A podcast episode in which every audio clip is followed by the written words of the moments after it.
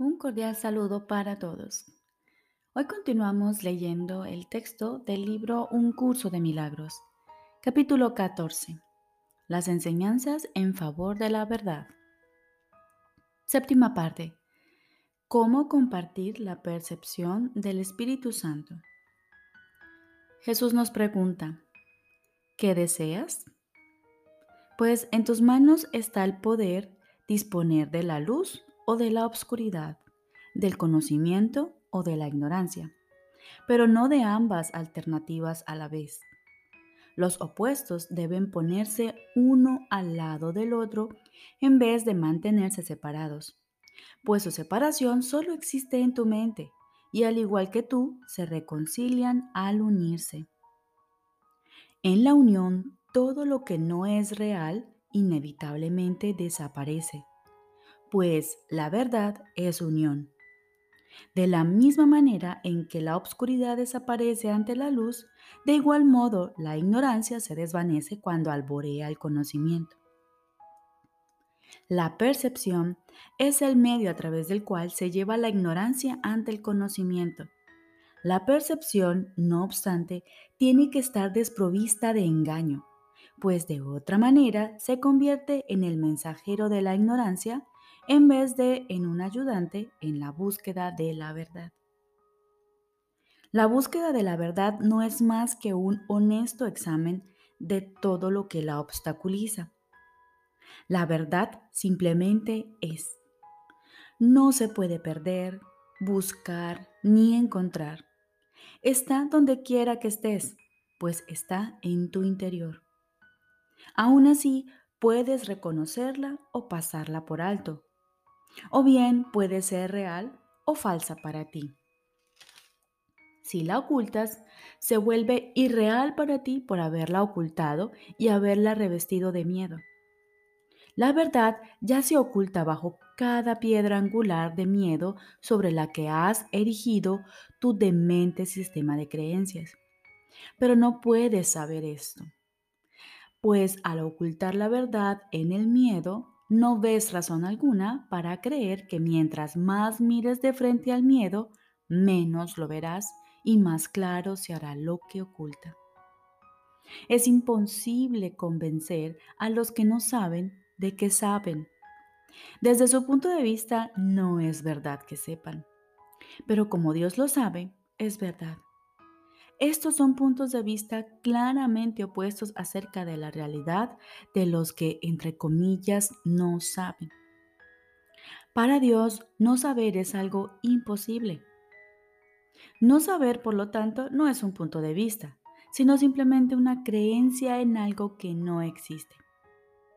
Lo único que les ocurre a los que no saben es que abrigan esa creencia y debido a ello se equivocan con respecto a sí mismos.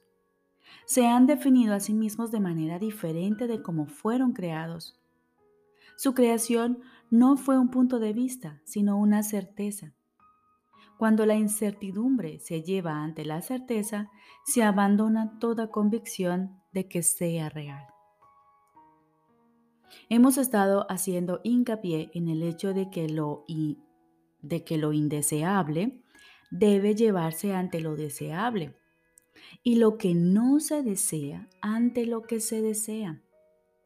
Te darás cuenta de que esta es la manera de alcanzar la salvación si te detienes a considerar lo que es la disociación. La disociación es un proceso de pensamiento distorsionado en el que se abrigan dos sistemas de creencias que no pueden coexistir. Si se pone uno al lado del otro, resulta imposible aceptarlos a los dos. Pero si uno de ellos se mantiene oculto del otro, su separación parece mantenerlos vigentes a los dos y hace que parezcan ser igualmente reales. Poner uno al lado del otro, por lo tanto, se convierte en motivo de miedo, pues si haces eso, no podrás por menos que dejar de aceptar uno de ellos. No puedes quedarte con los dos, pues cada uno supone la negación del otro. Si se mantienen separados, este hecho se pierde de vista, pues al estar entonces en lugares diferentes, es posible creer firmemente en los dos. Ponlos uno al lado del otro y su absoluta incompatibilidad resultará evidente de inmediato. Uno de ellos tiene que desaparecer porque el otro se ve en el mismo lugar. Cuando una mente cree en la oscuridad y se niega a abandonarla, la luz no puede entrar. La verdad no lucha contra la ignorancia, ni el amor ataca al miedo. Lo que no necesita protección no tiene necesidad de defenderse a sí mismo. Las defensas son invenciones tuyas. Dios las desconoce. El Espíritu Santo las usa en favor de la verdad solo porque tú las inventaste contra ella. La percepción que de acuerdo con sus propósitos Él tiene de ellas, simplemente las transforma en una llamada a lo que has atacado con ellas. Las defensas, al igual que todo lo demás que has inventado, tienen que ser transformadas dulcemente en algo beneficioso para ti y ser reinterpretadas por el Espíritu Santo de medios de autodestrucción a medios de conservación y liberación. La tarea del Espíritu Santo es imponente, pero el poder de Dios está con él. Llevar a cabo esa tarea, por lo tanto, es algo tan fácil para él que se logró en el mismo instante en que se le dio para ti. No demores tu retorno a la paz preguntándote cómo va a poder Él llevar a cabo lo que Dios le encomendó. Deja eso en manos de uno que sabe. No se te pide que lleves a cabo tareas de tal magnitud. Se te pide únicamente que hagas lo poco que Él sugiere, confiando tan solo en que, si Él te lo pide, tú lo puedes hacer verás cuán fácilmente puedes llevar a cabo todo lo que Él te pida. El Espíritu Santo solo te pide esto, que lleves ante Él todos los secretos que le hayas ocultado. Ábrele todas las puertas y pide, pídele que entre en la oscuridad y la desvanezca con su luz. Si lo invitas, él, entre, él entrará gustosamente y llevará la luz a la obscuridad si le franqueas la entrada a ella. Pero Él no puede ver lo que mantienes oculto. Él ve por ti, pero a menos que tú mires con Él, Él no puede ver. La visión de Cristo no es solo para Él, sino para ti y para Él. Llévale, por lo tanto, todos tus pensamientos tenebrosos y secretos y contémplalos con Él. Él abriga la luz y tú la obscuridad. Ambas cosas no pueden coexistir cuando las contempláis juntos. Su juicio prevalecerá y Él te lo ofrecerá cuando unas tu percepción a la tuya, a la suya, perdón. Repito, su juicio prevalecerá y Él te lo ofrecerá cuando unas tu percepción a la suya. Uniéndote a su manera de ver es como aprendes a compartir con Él la interpretación de la percepción que conduce al conocimiento. Por tu cuenta no puedes ver.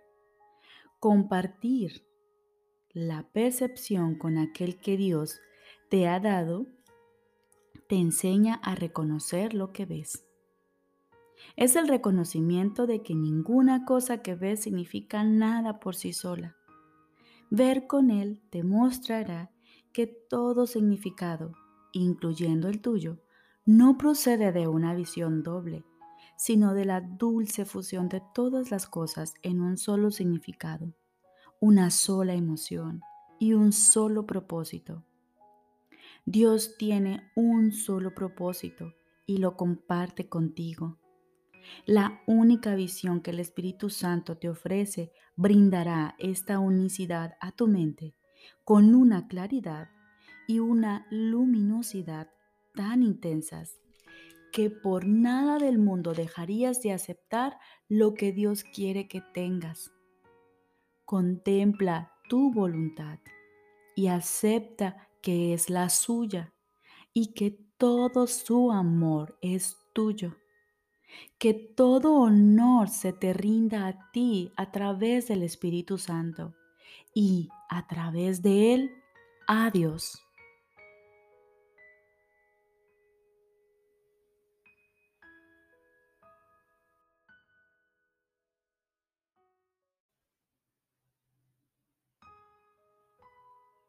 Ahora continuamos con el libro de ejercicios. Tercer repaso. Introducción. Hoy comienza nuestro siguiente repaso. Cada día repasaremos dos de las últimas 20 lecciones durante 10 días consecutivos de práctica. Para estas sesiones de práctica seguiremos un formato especial que se te exhorta a seguir tan fielmente como puedas. Entendemos, por supuesto, que tal vez te resulte imposible hacer cada día y cada hora del día lo que aquí se sugiere como óptimo. Tu aprendizaje no se verá afectado si se te pasa una sesión de práctica porque te resultó imposible llevarla a cabo en el momento señalado. No es necesario tampoco que te esfuerces excesivamente por recuperar el número de sesiones perdidas. Nuestro objetivo no es hacer un rito de las sesiones de práctica, pues ello impediría el logro de nuestra meta. Pero el aprendizaje definitivamente se vería afectado si dejases de llevar a cabo una sesión de práctica por no haber estado dispuesto a dedicarle el tiempo requerido. No te engañes a ti mismo con respecto a esto. Esa falta de buena voluntad puede estar muy cuidadosamente disimulada tras la falsa apariencia de situaciones que parecen estar fuera de tu control. Aprende a distinguir aquellas situaciones que no son propicias para tu práctica de aquellas que urdes para enmascarar tu falta de buena voluntad. Aquellas sesiones de práctica que dejaste de hacer porque por una razón u otra no quisiste llevarlas a cabo, deberías hacerlas tan pronto como hayas cambiado de parecer con respecto a tu objetivo. No estás dispuesto a cooperar en la práctica de la salvación solo si ello supone un obstáculo para los objetivos que son más importantes para ti. Una vez que dejes de otorgarles valor, Permite entonces que tus sesiones de práctica se conviertan en los sustitutos de las letanías que les dedicabas, pues no te aportaron nada. Mas llevar a cabo tus prácticas te lo ofrece todo. Por lo tanto, acepta su ofrecimiento y permanece en paz.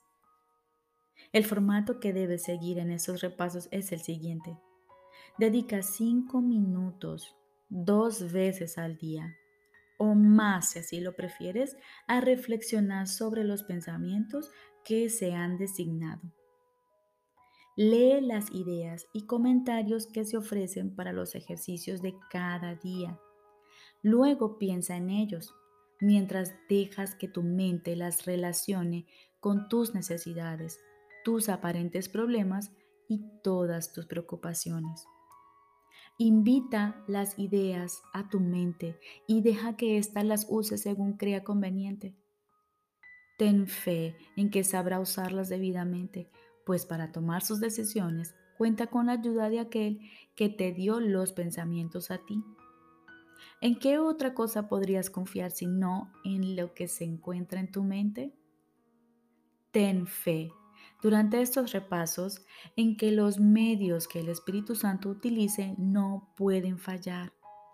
La sabiduría de tu mente acudirá en la tuya. Dale instrucciones al principio, luego relájate con completa confianza y deja que la mente utilice los pensamientos que le diste tal como te fueron dados para que ella los utilizara.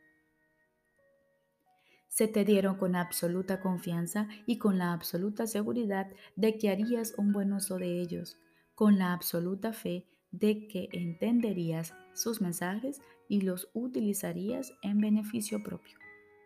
Ofrécelos a tu mente con esa misma confianza y seguridad y fe. Ella no fallará, pues es el medio del que el Espíritu Santo se vale para tu salvación y puesto que ella goza de su confianza, puede ser sin duda merecedora de la tuya también. Hacemos hincapié en lo beneficioso que sería para ti dedicar los primeros cinco minutos del día a tus repasos, así como los últimos cinco antes de irte a dormir. Si esto no es factible, Trata por lo menos de dividirlos de tal manera que llevases a cabo uno por la mañana, el otro durante la última hora antes de irte a dormir. Los ejercicios a llevar a cabo a lo largo del día son igualmente importantes o incluso más importantes. ¿Te has sentido inclinado a hacer los ejercicios únicamente en los momentos señalados y luego a ocuparte de otras cosas a las que no aplicas lo que has aprendido? Como resultado de ello, no has reforzado suficientemente tu aprendizaje ni le has dado la oportunidad de probar cuán grandes son los regalos que te puede ofrecer. He aquí otra oportunidad de hacer un buen uso de él. Durante estos repasos subrayamos la necesidad de no dejar que lo aprendido permanezca inactivo entre tus dos sesiones de práctica más largas. Intenta dar a tus dos ideas diarias un repaso breve, aunque serio, cada hora.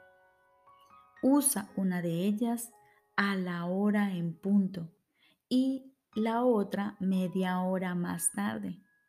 No necesitas dedicar más de un momento a cada una de ellas. Repite la idea y deja que tu mente descanse en silencio y en paz por un rato.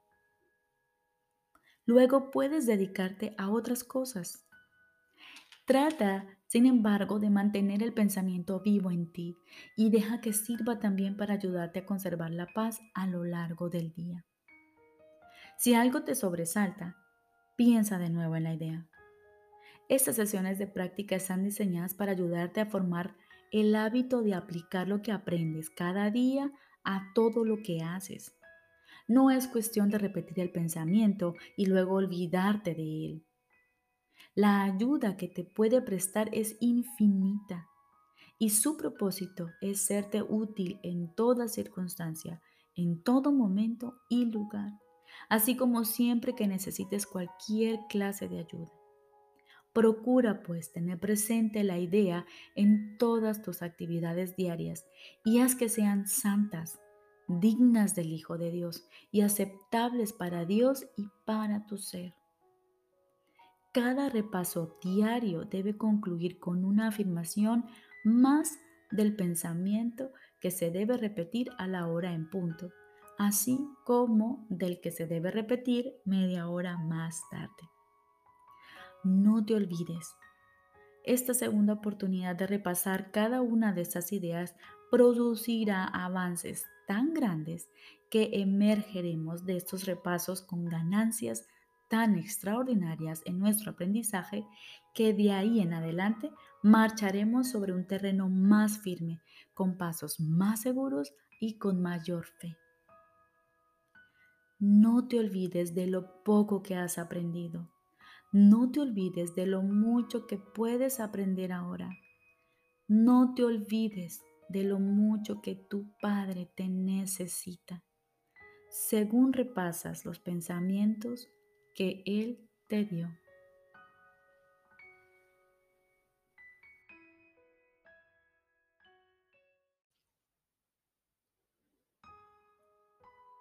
Ahora vamos con el libro de ejercicios. Lección número 112 para los repasos de mañana y noche. Primero, la luz, la dicha y la paz moran en mí. Soy la morada de la luz, la dicha y la paz.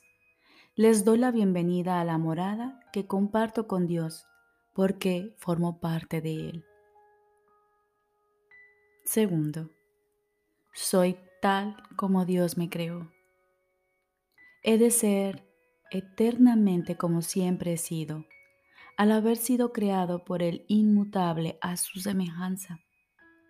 Hoy soy uno con Él, así como Él es uno conmigo.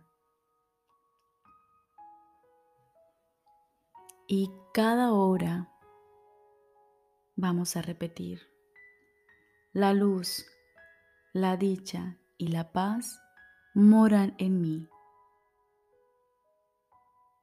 Y media hora más tarde, durante el día, repetiremos lo siguiente. Soy tal como Dios me creó.